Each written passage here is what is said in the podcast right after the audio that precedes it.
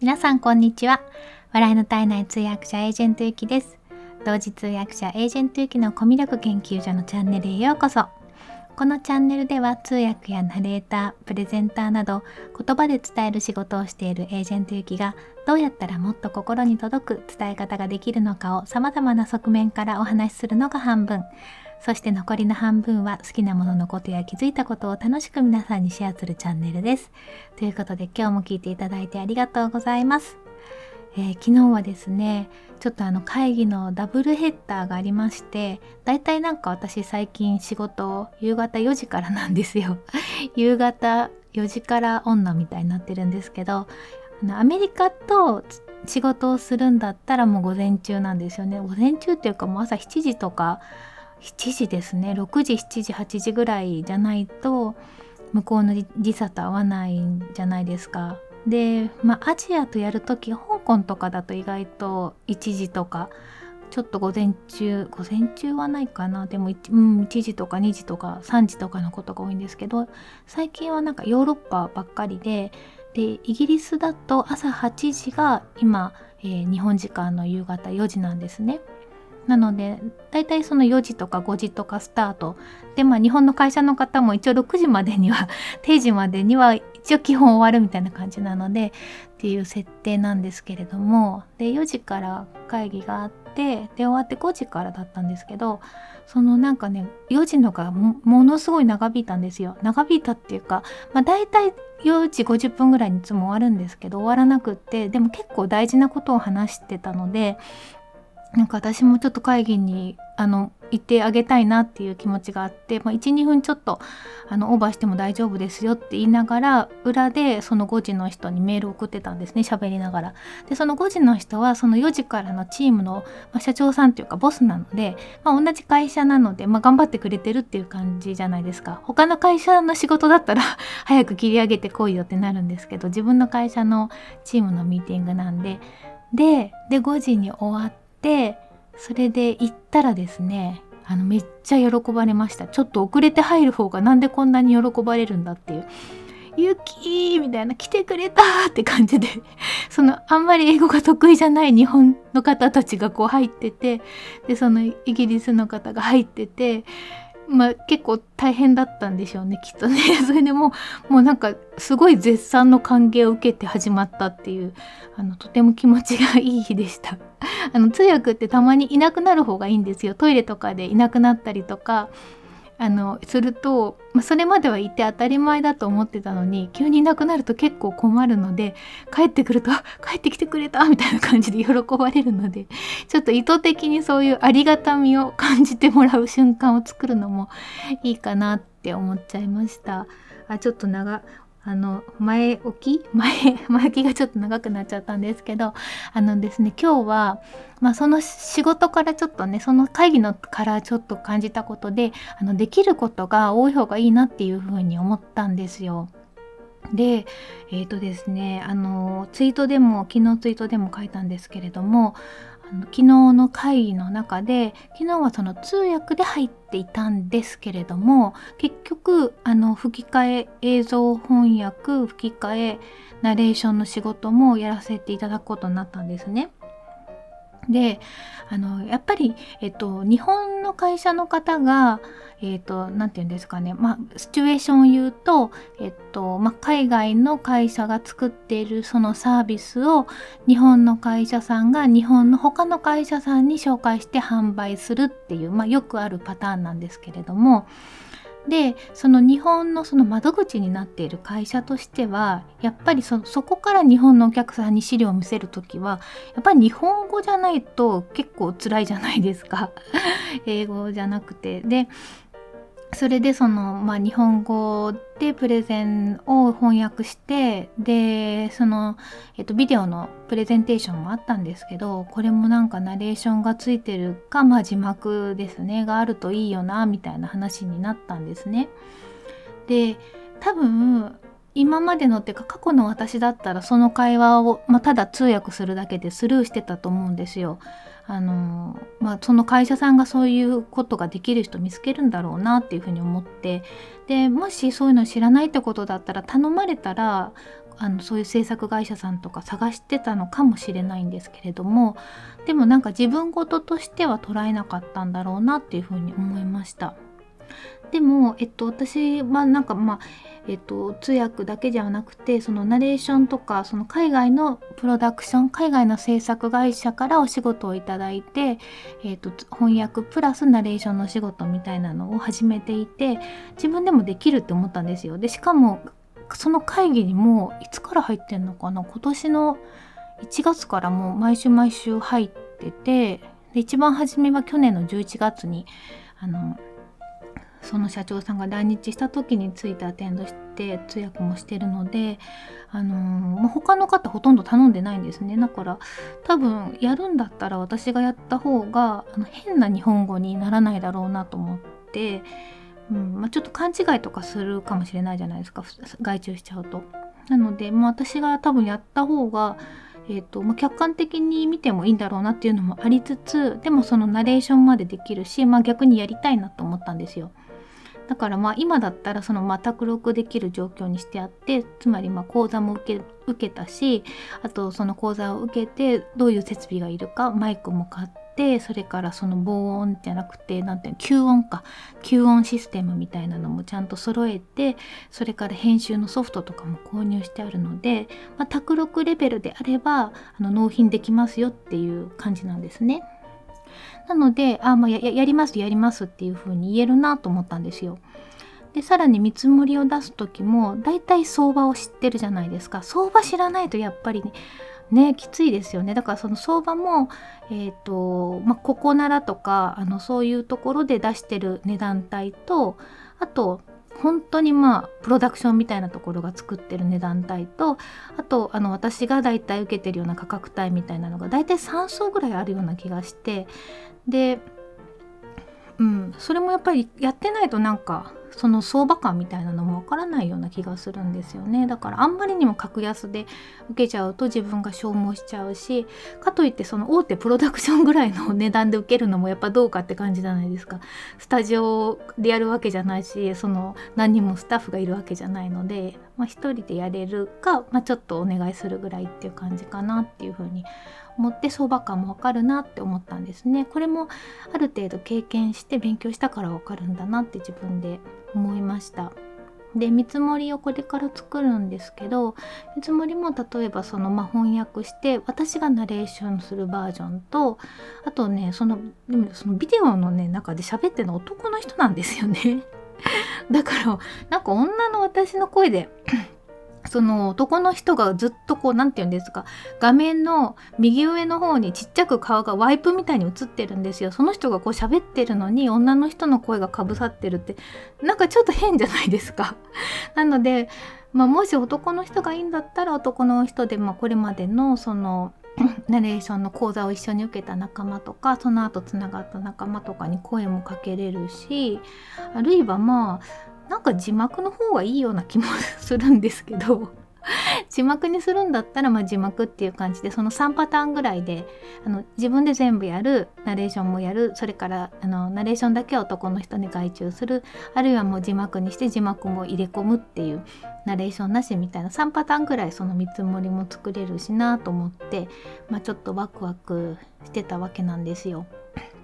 で、えーとまあ、本当にあの思ったのがやっぱできることがたくさんあるとなんか提案できることもまた広がっていいなって思ったんですね。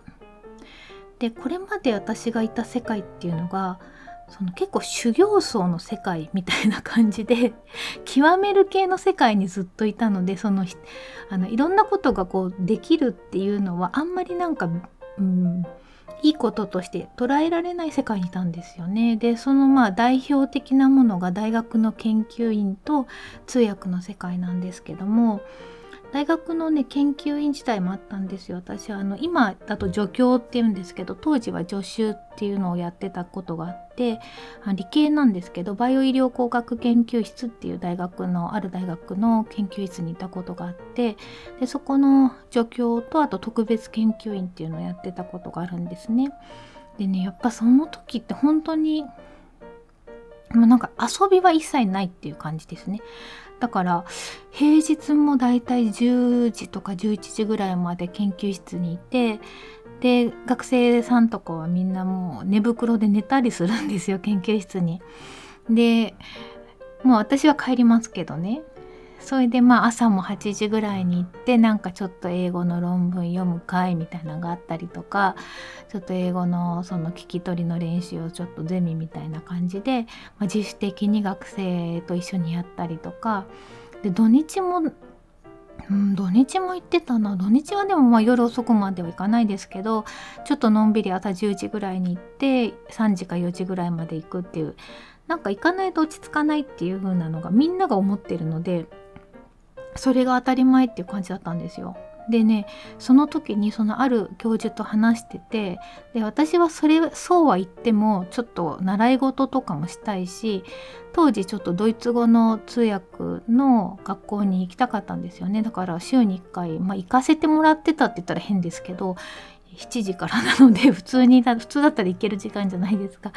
で行ったりあと友達とちょっとご飯食べたりみたいなのは普通にしたいじゃないですか。そしたらなんかその教授の方がおっしゃるにはいやーなんかあのー、まあそういうのって月に1回とかぐらいなんじゃないのとか言われて だから月に1回食事とか飲みに行くっていうのがまあ適切とまあそれ以下が望ましいみたいな感じでやーちょっと修行僧みたいだなとかちょっと思ってたんですよねその時は。で通訳の世界に入ってからもこれもなんかやっぱり結構修行僧の世界だなと思ってというのはですねあのまあこのラジオでも何回かその次の日の準備が結構量が多いよっていう話をしてたんですけどもまあ、今はね意外と継続の案件のあの部内会議みたいなのが多いのであの、まあ、背景知識とかが分かってたりするしあと時間がやっぱり夕方4時からっていうので結構余裕があるんですけど、うん、そうじゃないともう朝8時半から会議始まりますよで現地に来てくださいとか行くともうやっぱ朝早く起きなきゃいけないしってことはもう前の日の夜に準備しなきゃいけないじゃないですか。でその準備をしつつもうね真面目な人とかもうねもうとことん勉強好きな人が多いんですよね本当に勉強好きな人が多い。で私はあのその学校に通ってる時は通訳のその勉強してましたよそのトレーニング的なことはしてたけどやっぱ仕事が忙しくなり始めるともう次の日の仕事のことだけで精一杯なんですよねそれをこなすのだけで。でそれさえももうまだやりきれてないとか思いつつでも睡眠時間も大事だしと思って寝ないと頭働かないからできないしと思ってまあ容量も悪いんでしょうね。なんかもっとベテランの方だとささっとできるんでしょうけど結構次の日の準備でさえ時間がかかっちゃったりとかしてたんですよね。なんですけどなんかねもう本当に勉強好きな方が多くてプロになってからですよ。なってからでさえちゃんとトレーニングの時間を12時間とってて仕事の準備プラスですよ。プラス仕事ですよ終日で例えばそのトレーニングっていうのは例えばねなんかあのその新聞の切り抜きとか切り抜きやってスクラップみたいにしたりとかあのまあその時事問題の関連だから今だったら本当にこのえーと、政権が変わるっていうところでそういうの時にどういうふうな単語を使ってるのかっていうのを日本語と英語の新聞とかウェブサイトとかチェックしてすぐに言えるようにしておくみたいな。とあとはクイックレスポンスとか単語がすぐ出てくるようにしてなんかこうエクセルの表みたいにしてその単語の クイックレスポンスしたりそういうなんかねトレーニングみたいな12時間してる人っていうのもね結構いるんですよねだからまあ、あのアスリートみたいな感じですよね。アスリートの人たちってあの毎日そういう筋トレっていうかウォーミングアップみたいなんで12時間はするじゃないですか。で競技の練習もしてで競技の準備もして競技もするみたいな。そのなんかウォーミングアップを12時間なんか必ずやってる方が多かったりとかしました。だから本当にうん、極める系だな修行僧みたいだなと思って。でもねそうすると他のことができないんですよ。何も。で 私があの去年去年だったかな。3月か4月ぐらいに1回プログラミングに興味を持っって3ヶ月 2, 2ヶ月間ぐらい結構集中してやった時があったんですけどもうその時は全部ほとんど通訳のトレーニングとかをやらなくなりましたね。もう一切やらなくなって本当にミニマムのその時ちょっと仕事が楽だったのでそんなにあの睡眠時間とか気にしなくてよかったんですけど最低限の次の日の準備だけしてあとはもう全部プログラミングに時間を割くみたいな感じでいやーだから何か新しいことをやるには今までやってたことの時間を本当に捨てないと無理だなってその時思ったんですよ。でまあ今回はいろいろとこういうあのコロナで仕事自体が本当に激減して暇になって時間ができたっていうのもあるんですけれども結構なんかいろんなことがに、まあ、手を出してっていうかいろんなことに挑戦することができてで前よりもなんか私できることが増えたような気がするんですね。これはねいいことだと自分では思ってます。でいろんなことがこうできるとうんと例えばなんかまああれですよね。だあのその自分自身でもえっとこんなことできますよっていう提案もできるし例えばですねちょっと考えてたのはまあ今全然できないですけどね。あの例えばあのホームページを作りたい人がいた時にあの作れますよって言えたりあとはあの最近結構活用されてるあの LINE の L ステップってあるじゃないですか。段階的に LINE をこう登録してくれた人に送ってでいろいろ知ってもらって興味持ってもらって、まあ、購入に至るみたいな結構 B2C で使えると思うんですけどであとはなんか今ちょっと自分でもやりたいなと思ってるのが Kindle で出版もしたいなと思っててなんかそういうことってやっぱある程度ちょっと集中してやらなきゃいけないしでも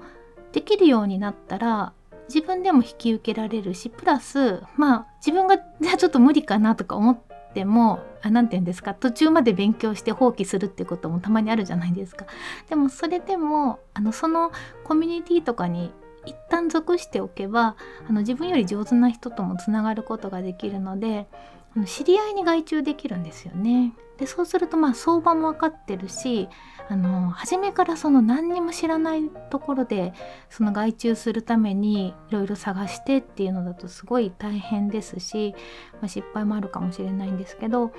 うん、まあ、る程度お互いのレベルが分かった上で相場も分かった上でお願いができる人との、まあ、コミュニティの中での付き合いみたいなのもできるので、まあ、自分が極めなくても、あの、ちょっと興味があることっていうのはどんどんやって広げていくのは全然あのいいんじゃないかなと思います。なんか今後の人生の選択肢をすごく増やすような気がしてます。まあそんなことをですね今日の あの今日の昨日か昨日のそのイギリスの方との会議の中で考えましたっていうことでした。はい。ということで、えーと、今日は、えー、できることが多い方がいいっていうお話をさせていただきました。えー、最後まで聞いていただいてありがとうございます。あ、で、今日からちょっと加えようと思っていることがありましてあの今日の内容聞いていただいて面白いなと思いましたら是非いいねお願いします。それからチャンネル登録も是非よろしくお願いします。Twitter もフォローしていただけると嬉しいです。ということで今日も最後まで聞いていただいてありがとうございます。素敵な一日をお過ごしください。